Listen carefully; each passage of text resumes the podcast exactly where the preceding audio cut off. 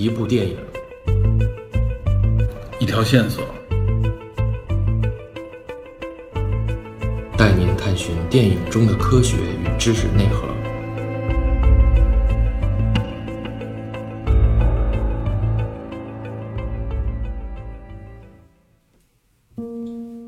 Hello，大家好，欢迎收听本期的电影侦探。在酒精计划的上集节目当中啊，因为是和六七个人一起来聊这部电影，大家都带来了各自的角度和观点，这也激发了我对这部影片啊产生了更多的理解和想法。影片开头与结尾，年轻人们喝酒的这个狂欢场景，也体现了在丹麦当地高中毕业这件事情呢，远比大学毕业来的重要。年轻人们的这个庆祝活动也是最热烈的。他们除了庆祝毕业，也是庆祝自己走向成人，从此呢可以不在家长的监护之下，而是可以开始独立出来啊，逐步走向社会。所以呢，年轻人在庆祝自己开始走向属于自己的独立人生，恰恰和影片当中啊这四个男人形成了一个反差。这四个已经独立若干年啊，甚至组建家庭的男人们，在体会和看待属于自己的这个生活，这种按部就班的、乏味的啊、缺乏激情的生活。与年轻人们这种对新生活的憧憬产生了强烈的对比。那么显然，酒精呢，就都是他们释放情绪的一个载体。另外一方面呢，我又从这部影片当中体会到，也许这部影片影射的北欧社会啊，就是像这些成年的男人们一样，他们所代表的是一种成熟和理性。但是在这种成熟和理性之下呢，因为缺乏激情，就非常向往那种充满意外和惊喜的感性状态。这可能体现出来的也是一种文化上、社会上的焦虑。所以说，温德伯格的这部电影里边蕴含了非常多的层次。他的这种拍摄风格和手法，用更加自然、减少雕琢感的这种方式，使得这部影片啊更加值得回味。那么，这种拍摄的方式呢，就不得不让人们联想到温德伯格与拉斯冯提尔所共同倡导的这个道格玛九五宣言运动。因此，我也相信他拍摄这部电影的过程呢，就是一个完整的创造过程。然而，更加令我没有想到的是啊，智勇后来谈到，温德伯格在拍摄这部电影的时候，实际上是遭遇了一个非常大的人生不幸。那么，这个遭遇呢，显然是给这部影片带来了巨大的变化。而且，我们在影片的直观表达上是看不到这个痕迹的。但当你了解到这个背景以后，再去回味的时候，也许会给每一个观众带来更多的不同感触。因此说呢，这部电影它可能不算是一杯烈酒。但绝对值得我们去细细的品尝，体会它悠长且独特的回味。当然，在谈及这些有关人文艺术的相关话题之前呢，还有一个非常重要的内容需要了解，那么就是饮酒会给我们的身体健康带来怎样的影响。好，下面就让我们进入本期节目。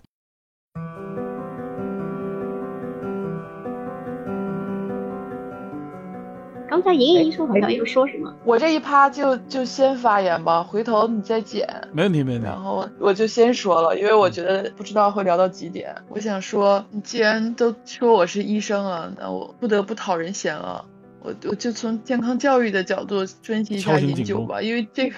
对，我就大概说说喝酒的问题吧。因为酒精的话，它其实以前我们说的是，呃，少量饮酒有益健康嘛，叫。戒烟限酒，就这个口号喊了好好多年，但是其实近几年的研究表明，其实就少量饮酒也对身体没有好处，没有益处。我查了一下，应该是一八年柳叶刀发表的那个文章，他是第一个提出来说最佳的饮酒量是零，对，就是不要饮酒，就是只要喝酒就不好。然后之后那个这个同样这个杂志还继续做了很多相关的研究，就表明过量饮酒确实会有很多的呃伤害，就是慢性的损伤，就是对身体，尤其是长期大量过量饮酒的话，大家都清楚的就是肝损伤。对我刚刚听了就是欧洲是怎么喝酒的，我终于我才明白为什么就是欧洲或者美国就他们的肝病。中国的肝病主要是乙肝的肝硬化就引起的肝硬化，但是国外真的因为国外的乙肝很少嘛，就大多数基本上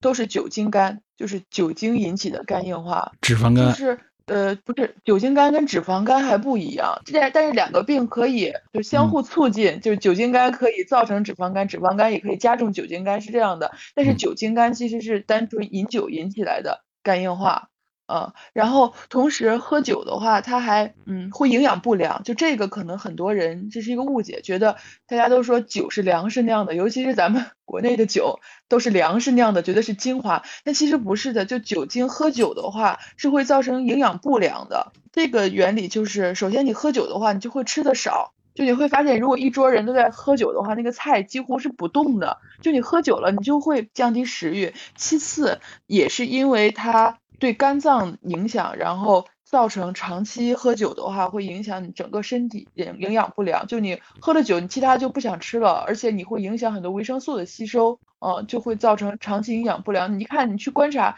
酒精肝的患者，他是很瘦的，大量长期酗酒的人是胖不起来的，是这样营养不良。然后就是会增加癌症的发病率，这个也都是一九年美国癌症协会发表的一个一个研究表明。就是大量饮酒可能会，尤其是食道癌、胃癌、肝癌，就是消化道的癌症，包括乳腺癌啊，这些都会增加。就是可以有直接的证据表明喝酒会引起这些这些癌症，就和吸烟引起肺癌是一样的。同样，它对心脑血管也会有损伤。这个就是长期饮酒的话，引起血压高、冠心病，就那些脑卒中，就这些慢性疾病，然后进而引起来的一些心脑血管的疾病。然后刚才我一直都在说过量饮酒，怎么说叫过量饮酒？就说一下这个量的问题。这个量的话，我只能查到中国膳食指南的建议，就是官方的营养学的膳食指南的建议，建议的是成年男子每日饮酒的上限是二十五克，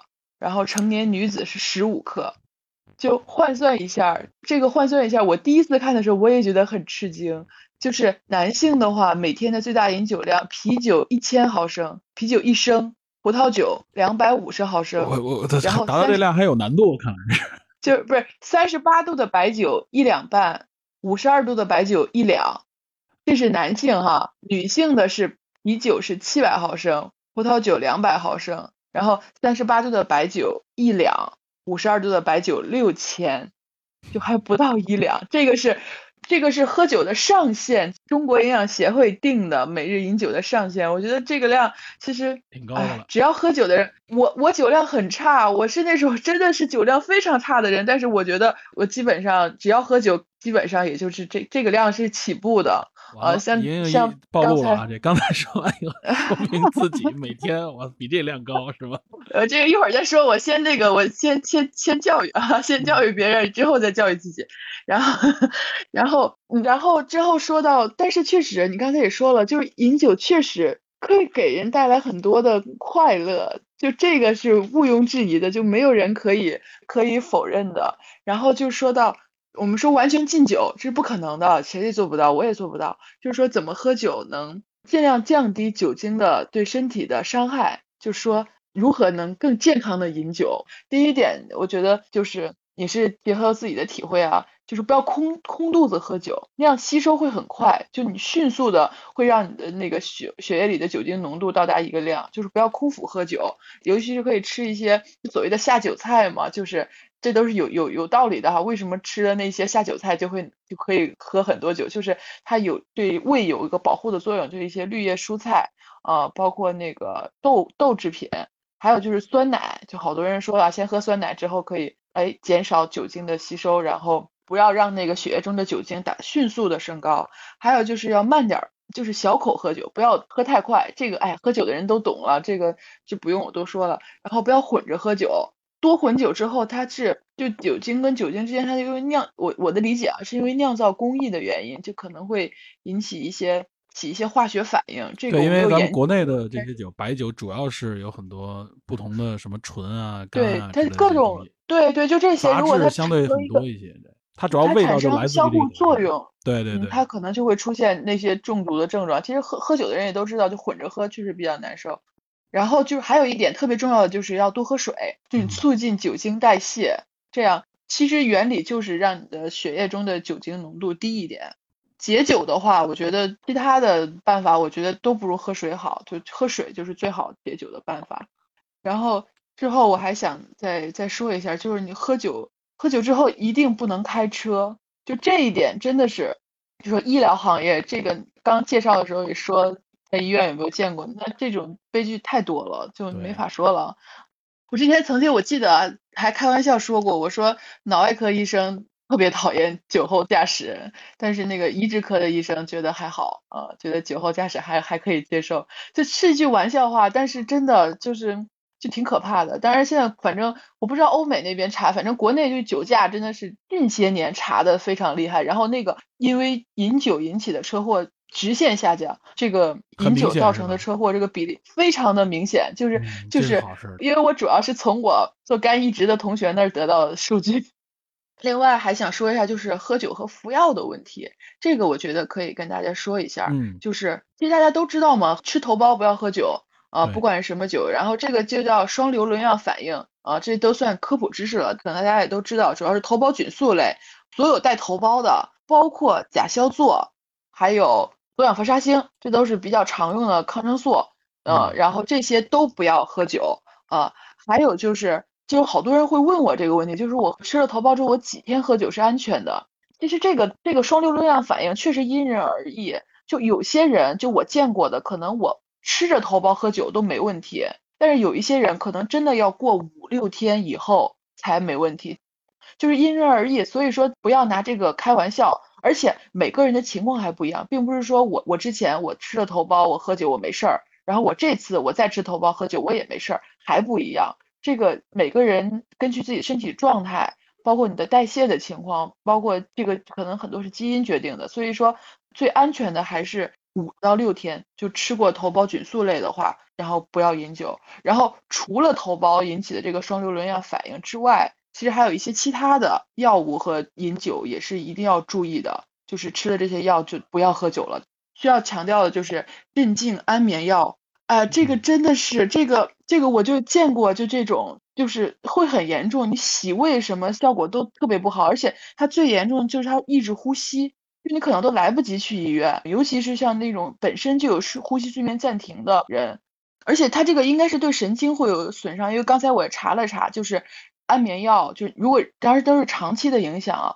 就是吃了安眠药之后再喝酒，可能会产生一个重度的神经抑制。啊，像正常可能吃安眠药或者喝酒，第二天神经是可以恢复的。但是如果这两个长期协同作用的话，就会产生一加一大于二的作用，可能会产生长远的神经抑制的这个这个效果。啊，就说到安眠药，然后就是解热镇痛类药物，就是阿司匹林，就其实就是治感冒的药物，白加黑就这一类，不能和酒一起吃的，主要是因为它会也是协同作用，然后加重对胃黏膜的损伤，就是可能会引起急性的胃溃疡、胃溃疡、胃出血，就这些。它本身就是 NSAID 类药物，本身它也会有胃出血的风险。如果和酒精一起服用的话，就会也是一产生一加一大于二的作用。明白。还有就是像降压药，不要和酒一起服用。呃，现在咱们高血压的人群也非常多，因为酒精本身就会降血压。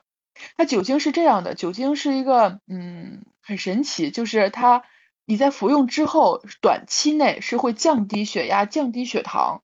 但是如果你长期看到的话，它会升高血压和升高血糖。比如说你同时有糖尿病、有高血压，然后你正常吃降压药、降糖药，同时你还饮酒的话，在那一瞬间可能会造成很严重的低血压，就甚至低血压休克或者低血糖、昏迷都是有可能的。所以说，如果你是本身就有这个比较控制不好的高血压和高血糖、糖尿病的话，还是尽量要控制饮酒，不然的话和这些药物同时服用的话，血压高、血糖高不怕，但是那一瞬间如果低下来的话，是会瞬间威胁生命的。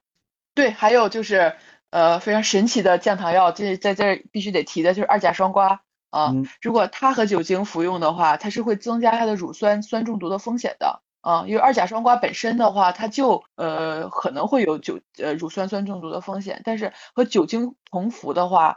就是快速的增加它的那个酸中毒的风险，就可能会造成酸中毒的话，恶心无不是腹泻，乳酸酸中毒它是乳酸会堆积到身体里，呃，然后可能会恶心、乏力、肌肉酸痛，呃，严重的话可能会影响肾功能，是这样的，它是要乳酸酸中毒的风险，它是一个代谢性的一个疾病。其他的不太常用的药就就不太说了啊。反正主要最最关键常用的药就是头孢，头孢哪儿都能买到，吃的也很多。然后就是安眠药，一定不能和酒一起服。对，然后就是那些感冒药，大概要说的普的就这些吧。嗯，也比较浅显，因为真的没准备，没想到今天被拉过来录这个。没问题，没问题。嗯，然后我还有一个小问题。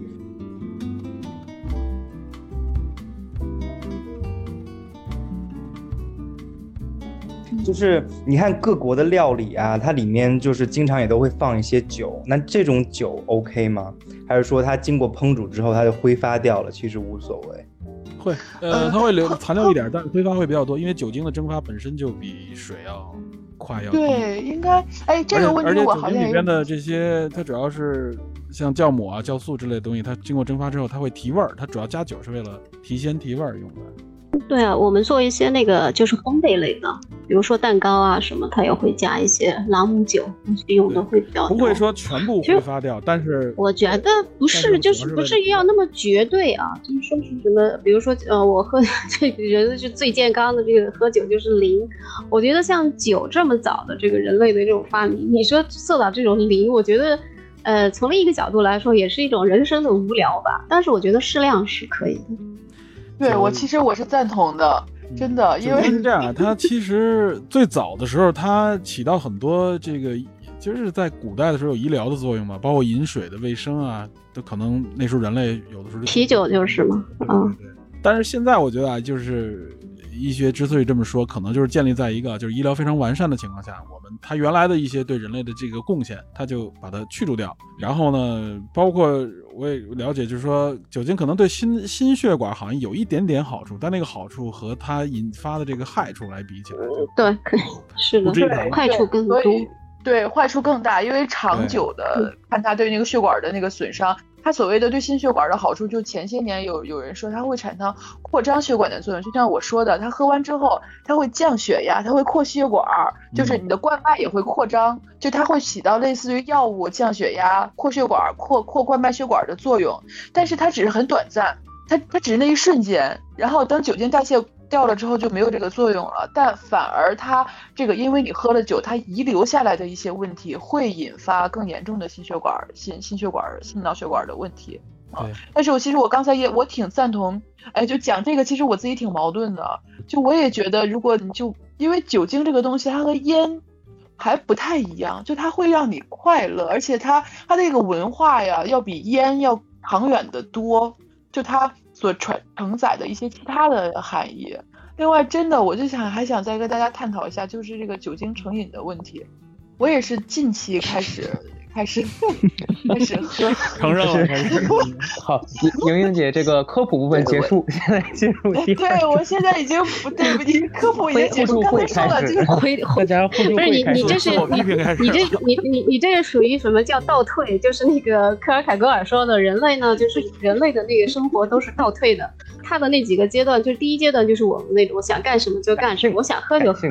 啊，对，感性阶段。然后我到了第二阶段才理性。你是先理性，然后再感性。对，我要先把 flag 立起来，然后我是觉得，没有，我想探讨一下，就是觉得这个喝酒真的会上瘾，因为以前其实我我其实喝的特别特别少，就是我我以前喝了非常少，就几乎就可能两三年可能都不喝，我也不想喝，因为一个女一个女生出去吃饭，你说不喝酒，别人也不会强迫你喝，但是最近就就在家里自己也就想喝，然后喝了之后。确实，你整个人心情会很愉悦，呃，就可能会会让你忘掉一些为什么会让忘掉一些就是一些。我看过一个介绍说，就是说酒精和烟，就是你刚才也提到吸烟，他们两个这个对大脑的形成这个影响是正好是对应的。就是这个吸烟呢，会怎么说呢？会降低你对这个惩罚功能的这个就惩罚性的这种理解的这个敏感性啊，就也就是说你对有害的东西的这个敏感性会降低。然后呢，酒精是对你对一些正面刺激的这个奖赏性的这个东西的感触呢会增加，知道吧？所以这两个东西它的形成成瘾机制实际上是是这样一个效果：一个是让你觉得坏的没那么坏，一一个让你觉得呢，哎，稍微有点好，你就会放大。嗯，因为因为因为酒精酒精跟那个尼古丁，它在就是呃算是呃成瘾的物品里面，它是两类，就是可以算算是相反的两类。因为酒精它是 depressant，就它是抑制类的，然后尼古丁是兴奋类的，就是所以它它是表现出来的是不太哦。我我我之后我我莹莹姐先讲，我我之后再插一点。嗯，没问题，没问题。啊，没有，没没什么要讲的。我现在其实还还是尽量少喝一点，因为我发现就是成瘾了，因为我尽量，没有，我担心会成瘾，因为我发现。那你喝酒，就其实这是一个类似于一个不能叫奖赏，就是你你不开心，然后你去喝了酒，你喝了酒你就开心了。下次当你又遇到不开心的事情的时候，那你就就你就会很想去喝酒，就又想去喝酒。但是这是不对的，我这是一个非常不好的反面心理学分析过，就观察行为，就是说喝酒以后，它是会让你聚焦在一些眼前的事物上面，就忘掉一些，比如说，哎，我这工作还没完成呢，或者说我这个房贷还没还呢。啊，眼前大家说，哎，吃喝玩就聊天啊，这些东西，它就会让你聚焦在眼前这些东西啊，就把那些东西就就会放下，这是喝酒的一个状态。但是喝完酒，等你醒了以后，你再想起的时候，再加上心理补偿，你会觉得那个东西那更严重。所以这就是喝酒的时候，当时为什么会兴奋，但是过后为什么会觉得非常苦恼。所以你就又要去找那个酒，寻找回之前的那个啊，就有一点点忘却的那种感觉。所以这个这个状态是不好的。就如果你只是为了我开心，我朋友聚会，朋友聚会，我我我我我开，我为了助兴，其实少喝一点是可以的。但是如果你是为了靠酒精麻痹自己，然后去获得一些你你除了酒精以外的东西获得不了的那个愉悦的心情的话，我觉得这个是不行的。所以为什么我说我我我我我是要控制一下。不能不能再喝，但是但是其实我我我真的我不是我酒量特别差，我我算了算，我喝酒我用量杯喝，你知道，我就是按照那个国中国膳食指南的那个，男性那个皮特用滴管喝的，女性的那个标准，然后 皮特直接用量杯喝。行行，我要说的就说完了，因为。可能要早睡了，然后我我我觉得，我觉得胶原医生是不是也也可以那个说一下？我觉得你明天是不是也一样啊？你你你明天 可以不早起吗？胶原大夫那 是不是也可以？酒鼻口的那种。可以说一说。对，其实就是外科医生，他可能更需要，嗯，就他需要更需要释放手 稳，压力压力太大了，就是，就我这点不开心不快乐，就真的就不值得一提了，就跟外科医生的那个压力比起来。焦焦医生在看病历，焦医生在在看病历，真是他真是。我还以为焦医生在看看茅台的价格。其实我觉得能把能把夜班喝酒的。目的理清楚就可以。我觉得，如果说像像我一般喝酒都是会，我平常一般不喝，都是周末，就是周五、周六两天，因为到周末嘛，人就是想轻松一下而已，没有说是我要来抑制抑郁啊，或者是我是为了追求兴奋啊。只不过我觉得就是就是一个周末仪式吧。而且我觉得在瑞典比较好的是，呃，真的很，你看这这边人这么爱喝酒，但是酒价非常的低。就是它就是 就是一种文化传统吧，就是说，因为那是酒驾，那是法律规定，就是你酒驾的话你是要坐牢的，所以没有人会去处，就是就还是刚才我们说到之前那个，那那那你就说这个人是没有信用的了，就，所以它有很多就是有这种替代的无酒精的无酒精的酒，无酒精的啤酒呀，无酒精的什么那个 g l e r g 呀什么之类的，无酒精的红酒呀都有，你反正这个你可以选择。就比如说大家在一起聚会的时候，就，呃，我我觉得这个还蛮普遍的。我不知道，应该可能德国也是这样。比如说我们一群朋友聚会啊，其中就会有有人会问今天谁不喝酒，就是谁开车了。然后比如说有两个就据说我开车，那人家会给你，要么你自己准备无酒精的，要么人家给你准备无酒精的。然后没有人会逼你喝酒，所以我觉得这样还挺好。对，这个很好。我我我是不太能理解，就是喝酒的愉悦感，因为我从来没有感受到过。就是我我在拉拉是反正在喝，但是不愉悦。在在他，我我我只是只是一般都是因为味道，嗯，比较偏甜的，然后就当饮料。但是在他给我带来愉悦之前，我已经是就是身体不适了，就是嗯，那你酒量不行，不是不是那种醉酒那种，就是呃，比如我我的偏头痛会加重，然后然后心跳会加快。呃，那不就就那不适合喝那我就那就别喝了。我我我就感觉嗯没有给我带来很愉悦的感觉，所以我我是，呃，我我觉得很多东亚人都是这样，也是因为基因还有那个就是你身体的一个原因，对它是叫什么？代代谢你们应该哎，对对，有种代谢。对乙乙对醛头型然后酶、乙醛头型酶，一般亚洲人是乙醛头型酶那，那那我所以那我真的觉得我这个体质就真的是适合喝容。易容易酗酒的那种体质。那就我我在觉得都都都 OK，这就跟欧洲人、欧美人一样了。我我在觉得就是我就之后我也会头疼，也会心跳加速，但是我会在那个之前感受到愉悦，因为就感受就就就会感受到那种愉悦，然后就。哎呀，就很适合 别的事情给不了你拉的愉悦拉还有一个，拉拉可能也是这个相对来说可能比较娇小一点儿，对吧？这个这个容不不，我因为因为我是因为我是我是比较纯正的汉汉人，所以亚亚洲血统是吧？我是我是纯正的汉人，因因为因为就是我之前就是发的那个呃，就是因为酒精呃，主要是因为呃饮酒的原因，然后造成了死因的这个呃，它是根据年龄标准化的一个排名嘛，然后基本上大多基本都是在欧洲那一带，所以就其实跟 跟种族还是有一点的关系的，对。对嗯，我因为我我是之前那个呃，先是说到就是你喝了酒之后，然后不太适合吃一些药，其实很多药都不太适合，因为酒精它是一个 P 四五零酶的。我们叫 inducer，就是它会怎么说？P 就 P P 四五零酶是在我们的肝脏的呃，如果大家去查那个肝脏的病理切片啊、组织切片啊，你你会发现那个肝脏是像一块一块岛一样的。我不知道能不能想象出来。然后就是 P 四五零酶是在每一个岛的比较中心的位置，然后它分布在那里。然后很多药的代谢都会通过这个酶来代谢。然后如果你饮酒的话，就会影响这些药代谢。那你可能本来本来的一些药量就已经不适合了。呃，就所以其其实你你只要是在服药的话，你你可能就要查一查它是不是有影响。然后其实尽量只要你在服药，就不要再喝酒了。对，就这是个比较稳妥的方法，嗯，呃，然后还刚才还说到，就是呃，是说现在是有争议，就是呃，酒精是不是对呃心血管有益处？是因为就是根据一些流行病学啊，这一些统计，然后发现有，就是法国是一个比较奇怪的一个国家，就是按它的饮酒量，按理说应该有比较高的死亡率，但是并没有。然后，所以现在统计下来的一个结果是说，是因为他呃喝的酒的种类的不同造成的这个这个这个他的死亡率没有那么高，就可能他红酒喝的比较多一点，那可能他红酒是对人体稍微没有那么的有害，所以就是我们我们管它叫那个 the fetch paradox，嗯，但是它也西班牙但是呢？西班牙也是葡萄酒比较就多呀。就是很奇怪的，就是就就嗯只有法国是这样的，只有法国西班是这样牙的那个那个葡萄的品质很差，就法国，而且他们真的经常喝那个 Sangria 葡萄酒好啊，喝那种那种很容易很容易陷入 climax 的状态。还是旧世界的就是吧所以所以所以西班牙是假酒对吧？然后法国才是正统的。哎，也不是假酒吧？应该不是假酒吧？就不是假酒，不是假酒，它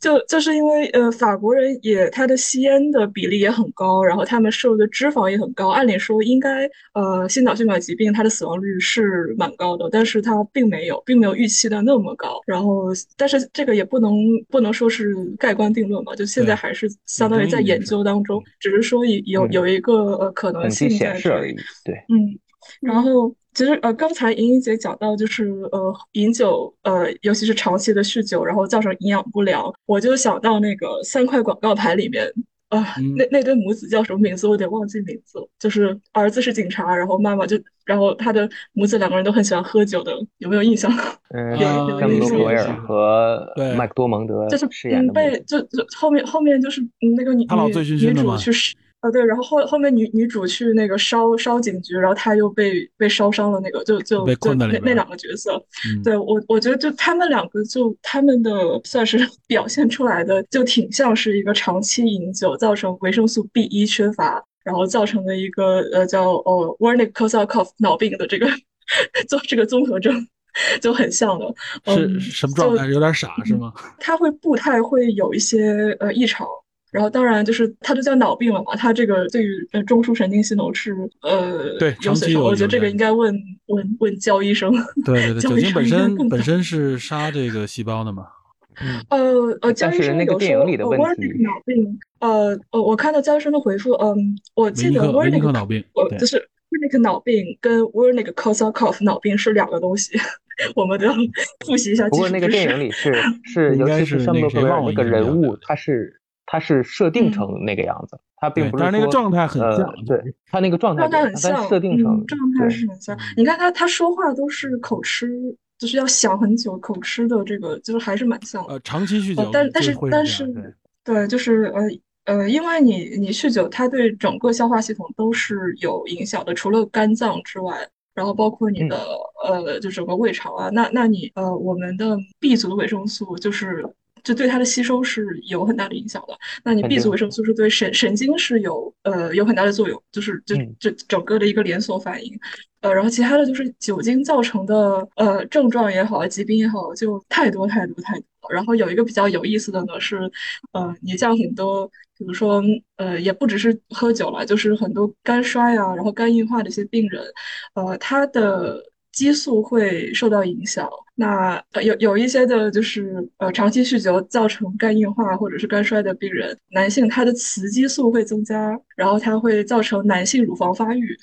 然后就是酒喝着喝着乳房就长长出来了。然后就悲伤综合症。哇塞，对对对，就是什么 AI，嗯，但但是但是它，呃，它它主要还是因为就是肝硬化，然后造成的这个整个激素的一个呃影响，然后然后其他的什么，呃嗯痛风啊之类的，就王导应该比较熟悉吧？哇塞，这都 血泪史啊，这都是，哇塞，哎呃，，心脏这皮特也比较熟悉。哎呀，我这啊，然后包括嗯，对啊，然后还有包括结石啊，也是的，就是尿酸是吗 AI 给分配个什么病啊？AI 分配个什么病？？AI 不是说了吗？乳腺增生，你知道吗？我还以为是之前说的 ED 呢。一定异地也有可能吧？我觉得本人说这个肯定是嗯有可能双管。齐下这种都是伤害很大的。那那我得多喝点，多喝点，多喝点，多喝一点，多。运动，多运动。压一压，压一压。嗯，呃呃，对，还有一个就是怀孕期间的饮酒，其实是对胎儿影响是很大的。嗯，对，呃，怎么说呢？他他他出来的胎儿，就出生的宝宝，他呃，首先智力会有很大的影响，很很有可能智力低下，然后可能会得那个就是 ADHD，就是就俗称的那种多动症多动症，也也有可能的。然后包括呃，像小朋友的什么呃癫痫呐、呃，嗯然后还还有呃四肢的发育异常啊，呃，什么心心肺心肺的那个呃。就是发育异常啊，就呃很多很多，就反正就是呃怀孕期间是一定一定不要饮酒的。然后呃，长期饮酒的，在怀孕期间也饮酒的孕妇，她出生的宝宝会有一个比较特殊的面容，她呃，就是两边眼睛有点像下垂的那种感觉，就整个脸就像我怎么形容呢？就是就是一个下垂的那种脸，呃，就是长出来就是 Morty 的样子，还是 Rick 的样子。这个太像人。啊有点我觉得正正常人应该在怀孕时候不会喝吧，只有少数，人才会这么去想。其实我觉得，就是说来说去，酒是酒是外在的，就是说酒是一个工具，就是说你控制它的还是人类嘛。如果说你人类没有理性了，嗯，你对，说什么酒啊、烟啊，反正反正所有这些东西都是对吧？我觉得其实可能还是还是在于人吧。现现在从备孕开始，丈夫和妻子两方都是会提前一段时间戒烟戒酒啊，对这两下都会都会提前。以后恢复不恢复再说啊，但是他 AI 戒了吗？现在来来来，AI 开始。戒了，戒了呀，戒了呀。啊，那就是 要几个小戒了。那个我是说，戒其实我戒了几个小之前时我之前听说那个少数民族那个有的就是志勇可能比较了解，就是我知道呃有喝青稞酒的地方，他有的怀孕的时候可能也会喝一些，是吧？会喝。有这是我听说的。就当然，他那个地方嗯怎么说呢？呃，医疗的调查数据首先就不齐全，然后它的那个水平在很长时代也是出于一种不透明或不公开或不交流的一些处理方法，它的接生啊，它的处理婴儿的手法啊什么的，这个嗯就肯定跟大面积的现代医学做的调查和数据反映问题，你很难做一个强相关性的对比。好，咱们聊了很多酒精和健康方面的话题啊。说回到电影，咱们不是正好提到这个电影拍摄的手法嘛，就延伸到道格玛九五这项运动。正好请王导啊，给咱们从专业角度介绍一下。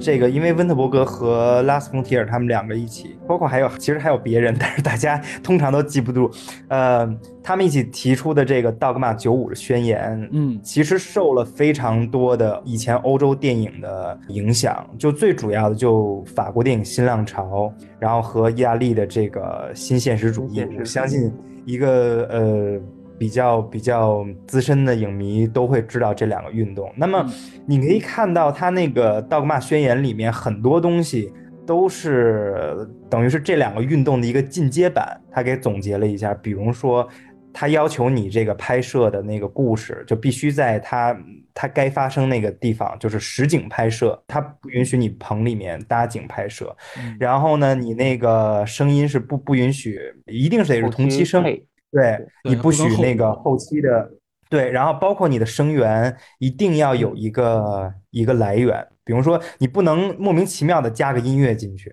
就是加一个如果你要背景音乐，马九五电影里面出现音乐，那就是现场放。对对对，你要么要么你能找到声源，比如说这个房间里有一个黑胶黑胶唱片，有个收音机，它总之你你要找一个现实的音源出来。它为了给你塑造，包括镜头，它为什么一定要是手持的？它就是给你塑造一个临场感，一个一个一个那么一个体验感。它其实我觉得它并不是一个非常原创性的一个电影运动，它是一个基于一个总结，对，但是它相对更激进。它这个激进，后来你也能看到，其实，其实他们呃发起人自己拍的电影里，都相当程度的打破了很多这个规则，包括对，包括那个你说你说这个不能内景拍摄，那你看狗镇对吧？你说这不能加没有音源的 音乐。恐怕对这个电影里就就是啊，对吧？那个舒伯特那四手联弹，我找不着它音源在哪儿。另外啊，它里面其实还有一一件事儿，就是说，呃，你不能包括一些非常肤浅的一种一种行为，比如说什么谋杀呀、什么武器呀。哇，你看拉斯冯提尔电影里 这种东西还不够多吗？还不够多吗？对。他后来其对其实也都慢慢的放开了，但是他这种精神实际上很很大一部分影响了很多这个电影的创作者，并且这一套实际上是那个时候的戛纳非常非常吃的那么一套，戛纳就很喜欢这种不知所云的电影运动，觉得你这导演特别有有思想，对，然后对对对，然后就变成戛纳宠儿，就这这挺有意思的，因为过去太久了，这个运动由他们发起，然后很快。他们发起人自己就打破，然后呢，他又流变到北美，到独立电影界，他又分化成两个小的流派，甚至呃，包括文学艺术上都有说是自己借鉴刀嘛。就我记得文学派也有那种，就是我们要写东西啊，首先咱就不光是非虚构，咱们也不能虚拟这个，咱们也不能用倒叙，就你在写作上，你也不能在时空上玩弄任何技巧。你就是是，我也不知道那个东西算不算流水账，反正你就不能倒叙、插叙、双线叙事，这都不行。用最基本的手法。对，它就是追求真实感。但实际上，这个对于电影来说，它某种程度上，为什么当时说会杀死电影这个行业？因为好多电影行业，比如说我不能棚拍，那我棚里面这所有的电影工作这个这个工种，以后如果他们这个运动真的发展到全世界，如果真的取代了主流电影界。那岂不是我们的所有的这个置景啊、特效啊，这这个工种都会被逐渐变？大环境来说是技术推动艺术发展嘛，但是它这个等于是等于是倒退嘛。嗯，而且对，如果照他这么拍的话，那个诺兰啥啥也别拍了，然后那种那种那个星球大战你也别拍了，对吧？什什么都别拍了，科幻类的没有了。嗯，是不不，我觉得就是说，他们应该也没有说我要去统治，或者我这个要去取代别的艺术形式。它其实也是一种多样性吧。对我觉我一直觉得多样性挺好的，就是说各各种各样的。他们是当时在哪个一个欧洲的小的电影节上，就是有会给拉斯冯提尔一个发言的机会，他们俩就上去了，然后直接呃不光上去之前就每一个在场的人发你一个小册子，自己印的，就十十条还是九条啊，就都给就现场传销那种，然后底下人都惊呆了，然后他刚拿了奖，而且 阿斯冯提尔应该比温特伯格再早一些嘛，他从八十年代就就有很著名的电影在他手里出来了。前三部出来之后，大家一看说了，你这是要干什么？就他们说了，从今天开始，我们俩，然后加上一个北美的，我们就发起这个运动。我们以后给你们编号，哎，你们就是走我们这一派。我们会，而且这个电影，这个《道格玛九五》更重要一点是，我们电影不署导演名，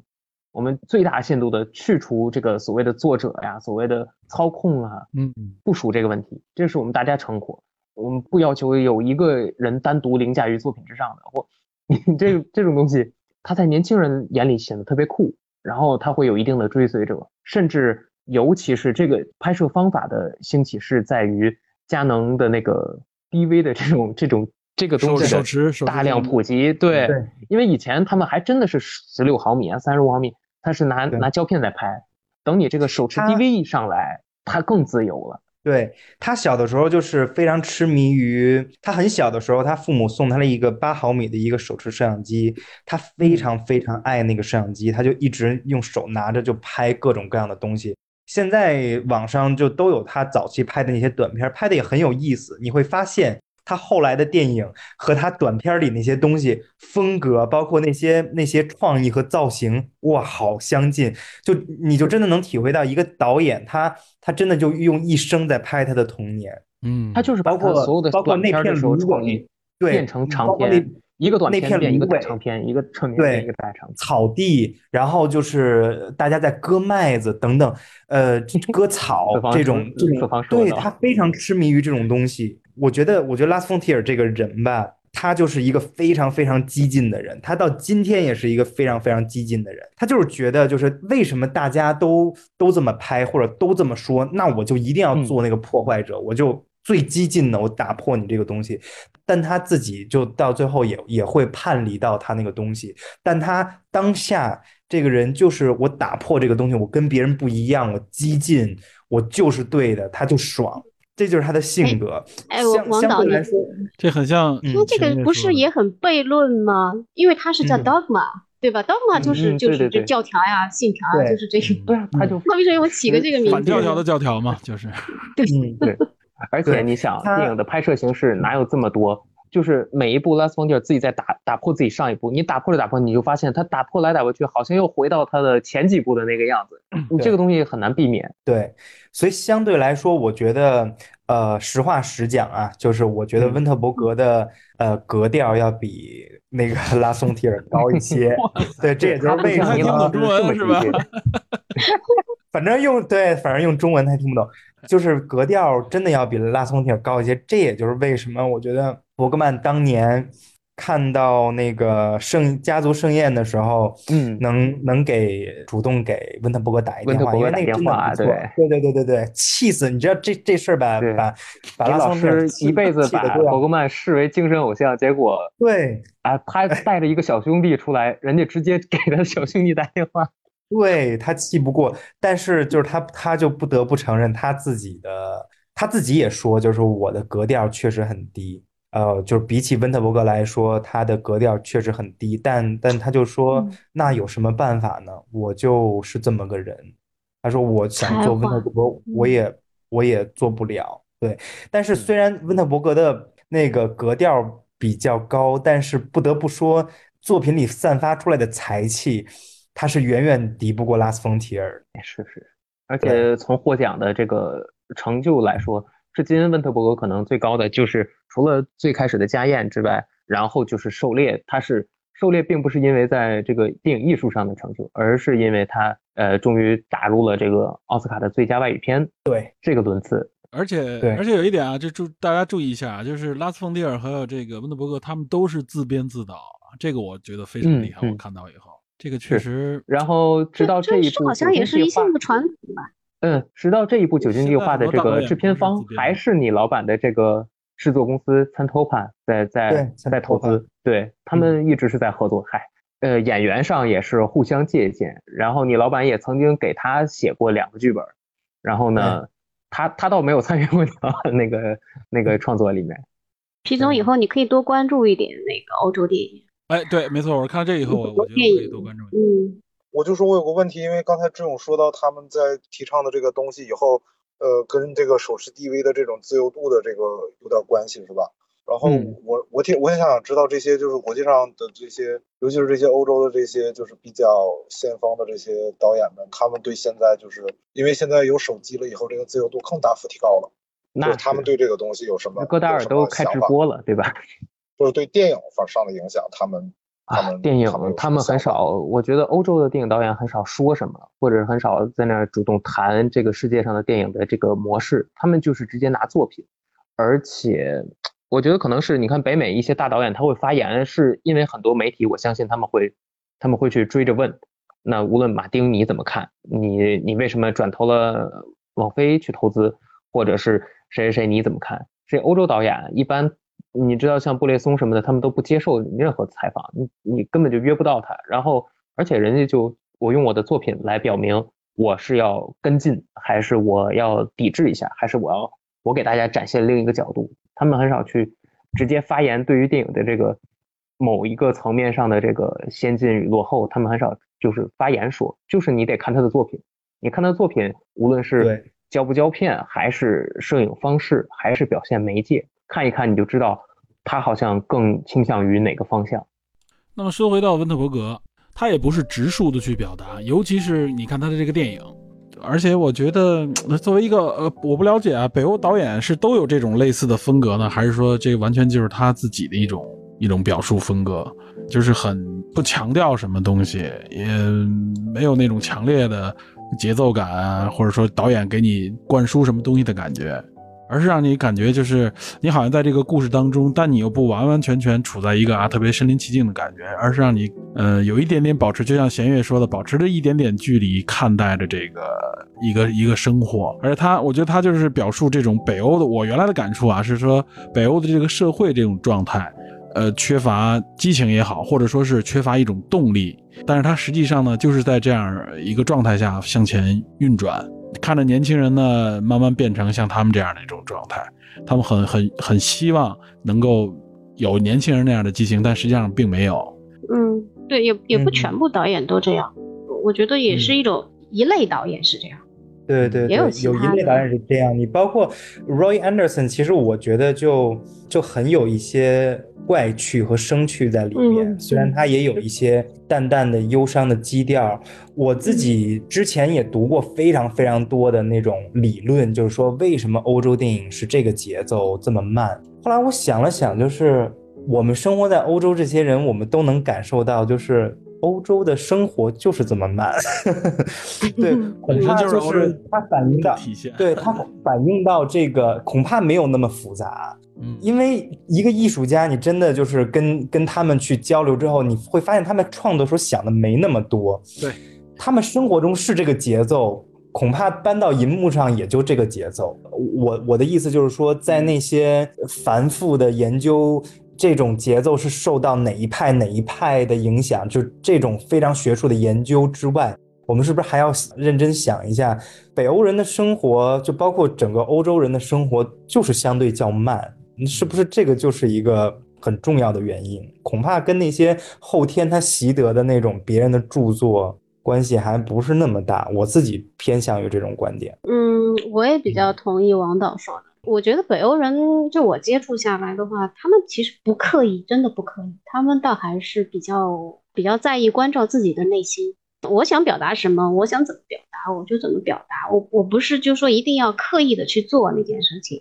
之所以说看不出那种教化来，就因为这个社会它本身就不教化呀。就是从学校时期的时候，什么不管是老师也好，或者是。呃，小时候在家里的家长也好，甚至你进入了这个机构，你的领导也好，谁都不会来教化你，所以他没有这种教化的文化，所以他为什么拍出来的电影他会突然出现这种教化的场面？我觉得那那就不真实了，就就就他就没有这种基础嘛，他为什么会表达出这么一个作品来？其实欧洲和美国真的在文化上面还是有蛮大的差别。嗯。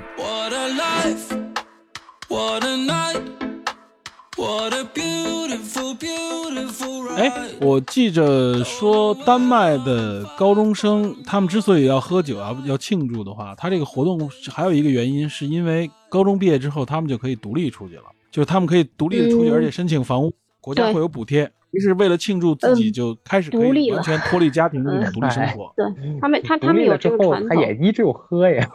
对，不，我的意思就是说，你看这点，他们这个是一个人生重要阶段。对对对，啊，成人礼一样的是吗？对对对。对，你看他最后，我觉得他拍的那点还蛮好的，就是一个是学生那个毕业典礼嘛，他们不是都你是说针对于这个电影最后一幕？对对对。对啊，然后那个对在庆日，实际是是很孤独的一种感觉啊，就是独立出去以后反而很孤独嘛。都有家庭，但他们实际上是感感受到的是孤独。我觉得这个时候也是，就像他们的那个不同阶段。你看那些学生，他进入了一个人生的新阶段，对吧？该上该该上大学上大学，该该工作工作，毕业了嘛。所以就是反正北欧这几个国家，每年五六月份的时候，你看他们戴那种帽子，就特别多。你到那时候看高中毕业那个典礼，搞得简直是对。他也不叫海军，反正就是就那种帽子。我们家还有好几个呢，也不知道都是谁的，就特别开心，各种各样的那个呃庆祝仪式啊，喝酒啊，那是他们人生的一个大事，而且家庭会跟着一起庆祝。但是你看，他同时之前就是那个就是 Tommy 的葬礼，他们从那个葬礼出来，不是看见那些学生的那些车过来了嘛？然后还有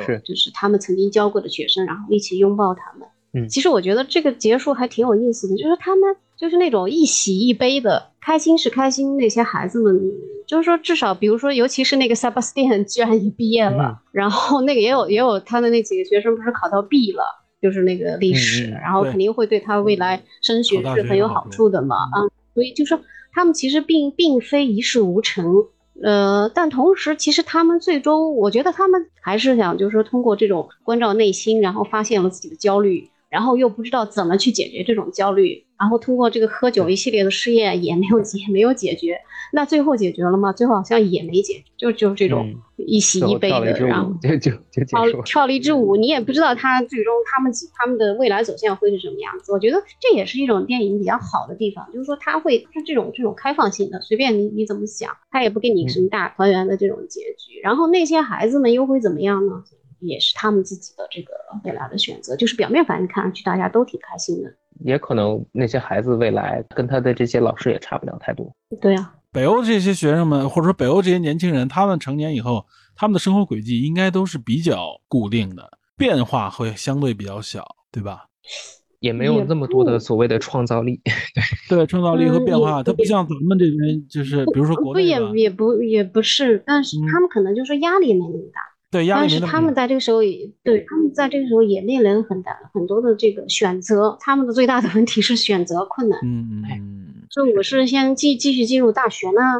还是我是去打工呢，还是我是去这个去呃周游一圈呢？或者说呃我申请到其他别的国家，我去领略一下其他国家的这种。对，他们会选择换一个地方。他们的这种其实还挺多，挺多各种各样。不是直接上大学去玩一年，应该是就赚一年。对，也有就是直接就工作了。就是有一些人他认为我我不需要这个再再继续这个学习了，反正你义务教育已经完成了吧，到高中阶段，那我我接下来我就要去上班了。那我我愿意到农场去，我就去农场；愿意去工厂就去工厂。当然，我觉得现在也是越来越多的，因为他们看到未来的这个薪酬收入的话，可能还是会选择继续进大学吧。你知道北欧的电影，如果他不关照这些年轻人的话，他要是讲现在的，没有任何虚构，也没有任何架空背景、科幻元素的话，嗯，确实很多时候你看的时候，就是所谓的 那种孤独感啊，或者是呃冰冷感啊，包括他调色。调的，你知道那些电影什么一个什么欧维男人的死亡啊，什么处子之山呐，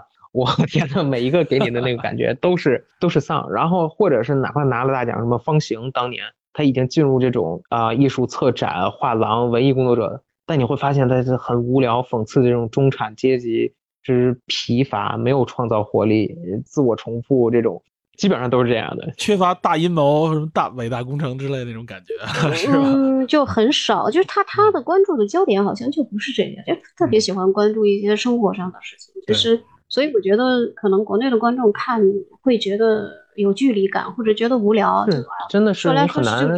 你怎么经历？你怎么带入一个北欧人的这种？对，你看看他家里。但是这四个男人的这个实验，我觉得就很有意思啊！这影片吸引我，就是哎，这四个男人的这个实验，这个感觉。啊，那那皮皮总还不是打工人呢？你 说打工人 根本就，人家看这个电影就找不到任何共鸣。看不懂，是的。打工人想，你们这四个人月薪基本上平均每个月挣四万块钱。我为什么最开始我还说这个电影，你如果有一个方向，你可以跟那个最近那个《心灵奇旅》做个对比。你知道《心灵奇旅》它都是呃。算是给你的心灵做一场那种按摩似的，想让你在平凡的生活里找到所谓的那个里面的 sparks，然后让你找到生活的意义。但这个呢，这个电影喝酒最后也没找着，对，这个 我跟你说，《心灵奇旅》跟这个比起来，《心灵奇旅》那就是说教了，就是纯说教，知道吗？是是是。所以我我尤其是看完这个，所以怎怎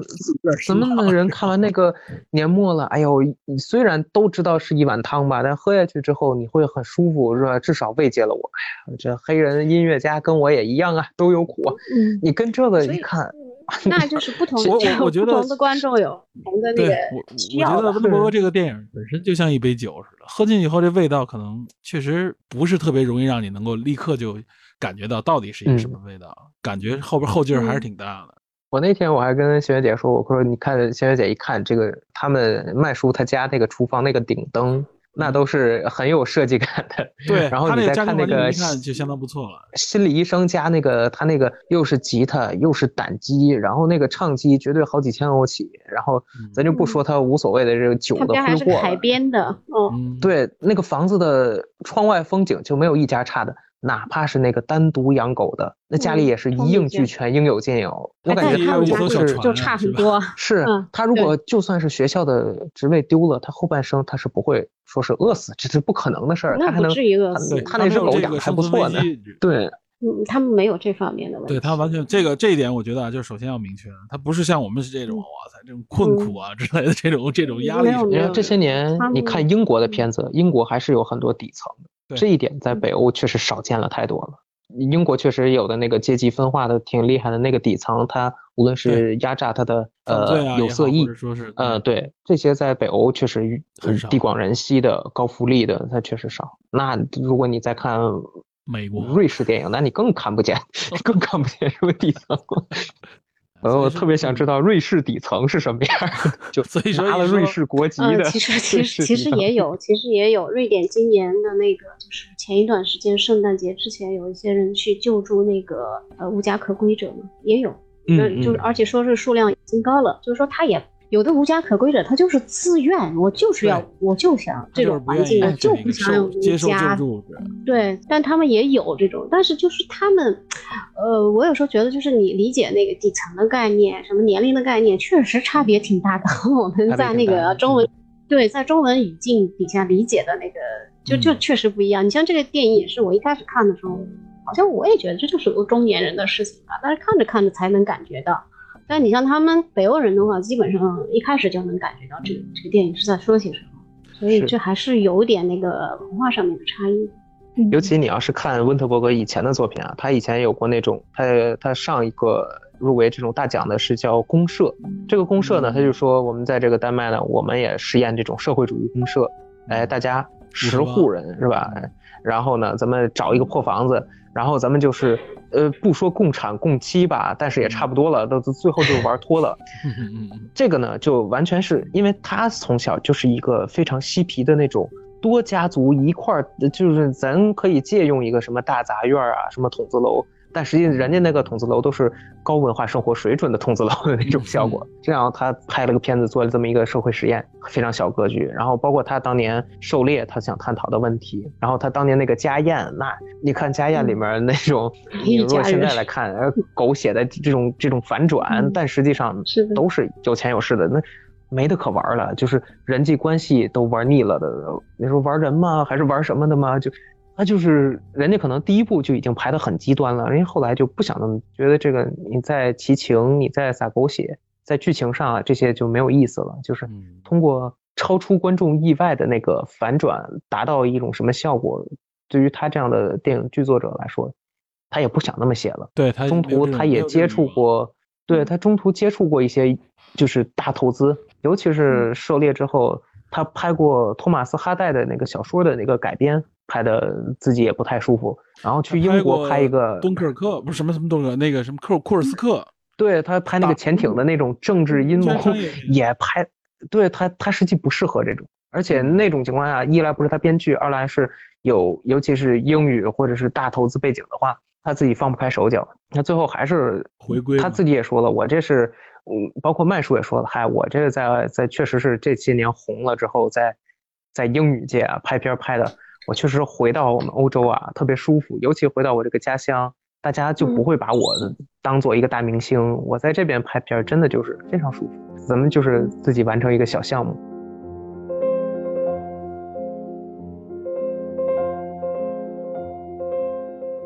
然后我想补充一点啊就是就是很有意思就是它里面的等于一个算是主题音乐了吧就舒伯特的那一段那个 fantasy 呃，那个 D 九四零呢，其实有很多种说法，但是呃，我听到的就是有写给恋人的，有写给学生的，呃，这两种说法，据我的考证啊，都不太准确。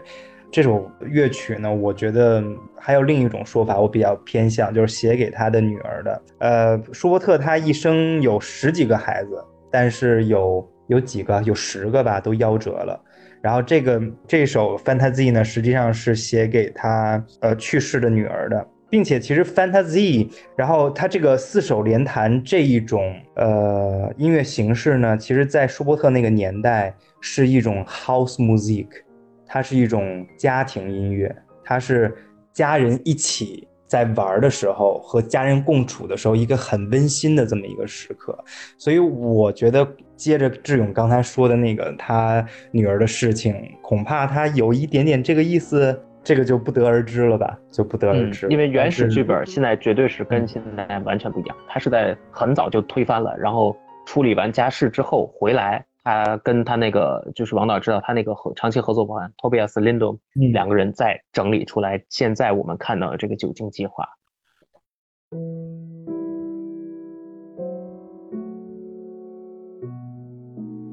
呃，连线录音呢，总是避免不了一些啊小的意外和事故，这次录音也是如此。中间呢，会议就出现了一次掉线。重新开始的时候呢，智勇说了一段有关这部电影的一个拍摄背景，也就是温德伯格在拍摄这部电影刚刚开始的时候就遭遇了家庭的一个不幸，他的前妻和大女儿在比利时遭遇了严重的车祸，他的前妻重伤，而大女儿呢，因为这次车祸而离开了人世。智勇同时呢，也介绍了温德伯格在遭遇这件事情之后经历了一个怎样的心路历程，以及给这部电影带来的巨大变化。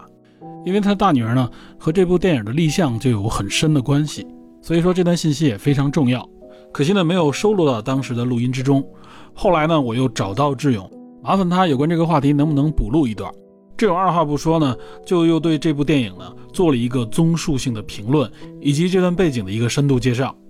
那么我呢将这段录音放到这期节目的最后，作为《酒精计划》这两集节目的结尾。下面就请收听这段志勇补录的内容。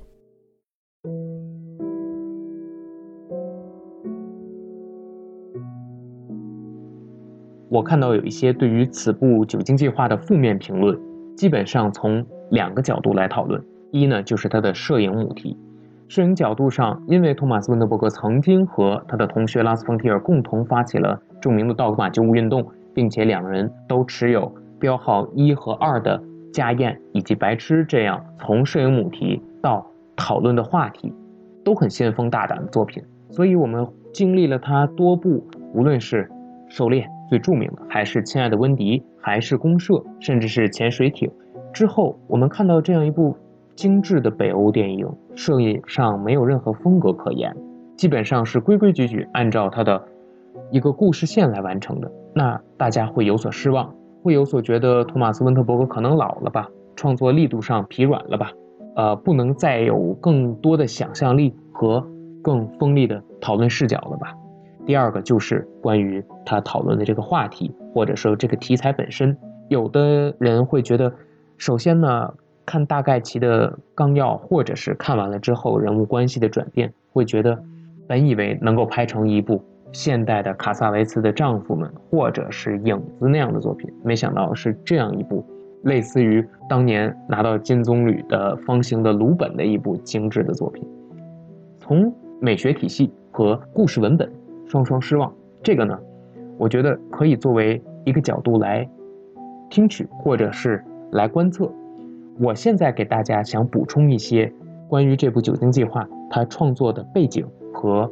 实际生活中这一两年来托马斯·温特伯格身上到底发生了什么。我相信呢，在听完这些背景信息，或者你了解了这一两年托马斯·温特伯格到底经历了什么之后。你肯定会对这部作品的结局、人物走向、情节关系有新的理解，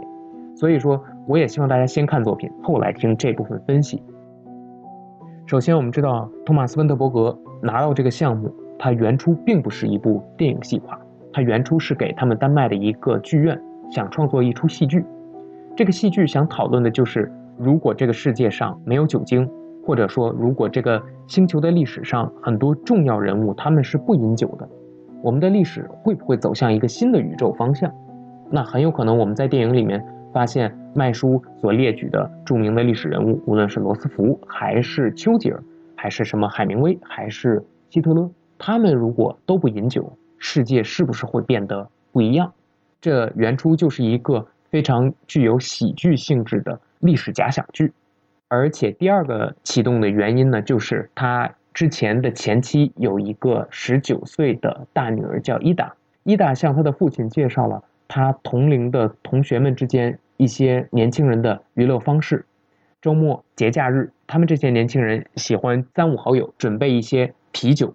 然后到类似于呃 Gentoft 这样的湖边去进行野营。晚上有划船、有篝火，但白天的项目就是我们在电影最开头看到的那组镜头：绕湖奔跑、喝酒、呕吐，然后晚上再回来进行一次疯狂的自我解放、自我释放。这是他的女儿跟他的父亲讲的一个关于丹麦的年轻人的酒文化吧。他想自己的父亲把这种只属于他们这些的丹麦年轻人的青年文化搬演到电影里，然后他听到了有这么一个关于酒精的戏剧创作项目，然后呢，他又想到了一个自己父亲的合作伙伴，就是在《狩猎》里曾经饰演过男主的这个麦叔，他非常想在电影里饰演麦叔的女儿，于是这几方创意也好，构思也好，架构也好，聚合在一起，大家讨论一下。准备做一个电影，也许叫别的名字吧，就是我们今天看到《九零计划》。然后这个电影当然依旧由他的母公司参头发来投资，呃，基本的演员班底、摄影啊、剪辑啊、团队啊，都是现在我们看到的这个作品的原班人马，没有问题。电影照常开工，拍摄到第四天，二零一九年的五月四号，托马斯·温特伯格接到了一封噩耗，电话的那一端说的是他的前妻带着他的大女儿伊达。在比利时的高速公路上发生了严重的车祸，前妻受到重伤，但是还抢救回来了。但他的大女儿伊达年仅十九岁，就丧失了生命。这当然对于托马斯·温特伯格是一个非常重大的打击，无论对于个人情感，无论对于亲疏关系，还是手头刚刚开机四天的一个电影项目。首先，这个电影就没有办法再继续了。那托马斯·温特伯格要回去。呃，到比利时处理一些家庭的事情，然后他再回来再考虑一下这个电影还要不要继续。但托帕姆公司曾经想过两个方案：一是由他的编剧副手托比亚斯·林德代替他指导完成这部作品，让托马斯·温特伯格呢自己回家休养一段时间，调整心情；二就是直接终止，我们不拍了，我们。做别的，因为这毕竟是一个意外的事件，而且非常打击重大。温特伯格自己基本上是在电影成片放映之后，才对公众媒体公开表达过对于此事的看法。他说：“电影现在上映了，我不能把这件事情再继续当做房间里的大象，避而不谈。”他知道有一些媒体在进行线上采访，在进行文字对稿的时候呢，会刻意的回避。怕会勾起导演一些伤痛的回忆，但是他主动说出来。他说：“最开始，我的感觉是整个世界好像在自己的周围消失了一样，他抓不到什么情感的锚点，但是自己又必须像一个机器人一样去处理女儿的后事，去寻访一些当事亲历的目击者吧。他问一些具体细节，甚至问到了，比如说那个高速公路上真正撞上的是。”一个罗马尼亚的工人司机，他有没有酗酒与否？他是不是走神了？就是注意力不集中了，才导致直接撞上了他前妻和女儿的车。但这个状态呢，他自己觉得不正常，而且他在回家的时候不太敢看收回来的女儿的一些遗物。但是呢，很多和女儿曾经从小到大的一些片段，又不断的在他自己的脑海里想起来。比如说，他想到的一点就是小时候他问过。女儿，你最害怕的是什么？或者你觉得这个世界上最恐怖的是什么？答案并不是一些巨大的怪兽，或者是不可知的怪物，而是交通工具。交通工具每年它会产生大量的不幸的丧生事件，在他回想起很多这些细节的时候，他会加重自己的痛苦。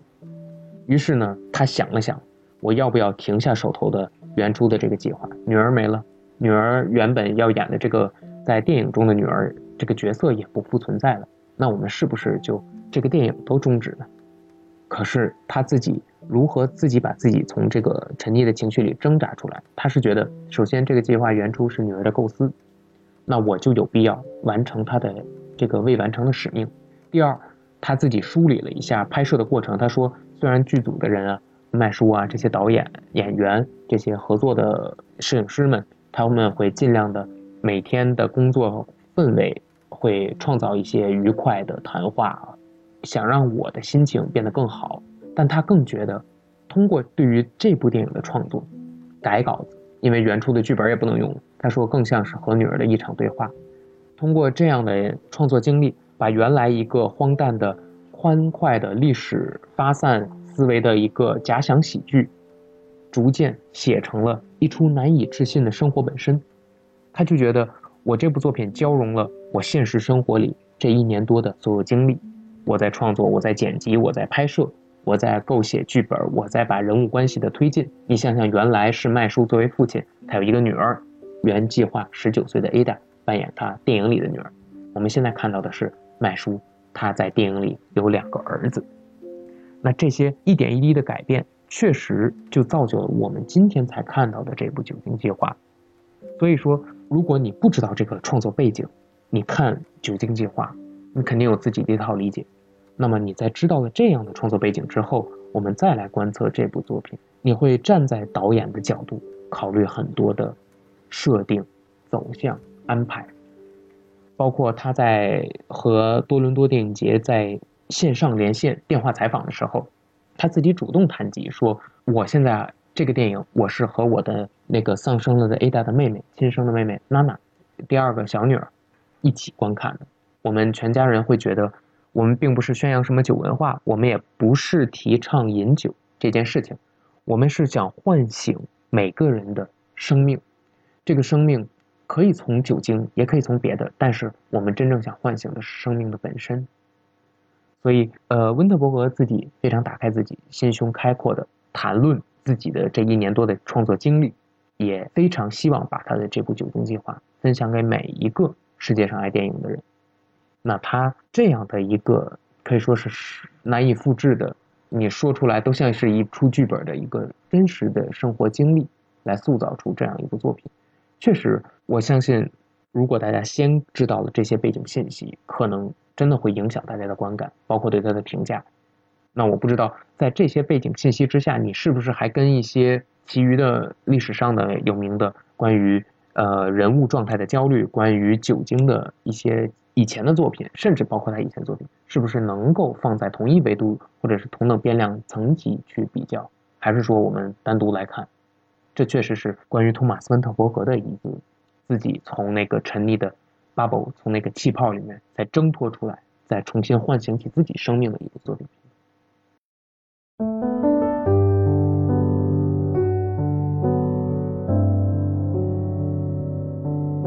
好的，以上就是智勇关于温德伯格拍摄这部《酒精计划》的背景介绍和一个深度的分析。希望这部电影以及我们的交流能够给您带来一些不同的体会和发现。在这里呢，也是特别的再次感谢智勇对这次节目的大力支持，当然也包括参与这次节目的每一位探员。为了能凑在一起录音啊，大家都抽出了自己宝贵的时间，而且和大家聊电影啊，非常的开心，也非常的有收获。希望以后呢还有这样的机会，也希望有更多的探员参与进来。那么好，感谢您收听本期的电影侦探，请您持续锁定本节目，我们下期再见。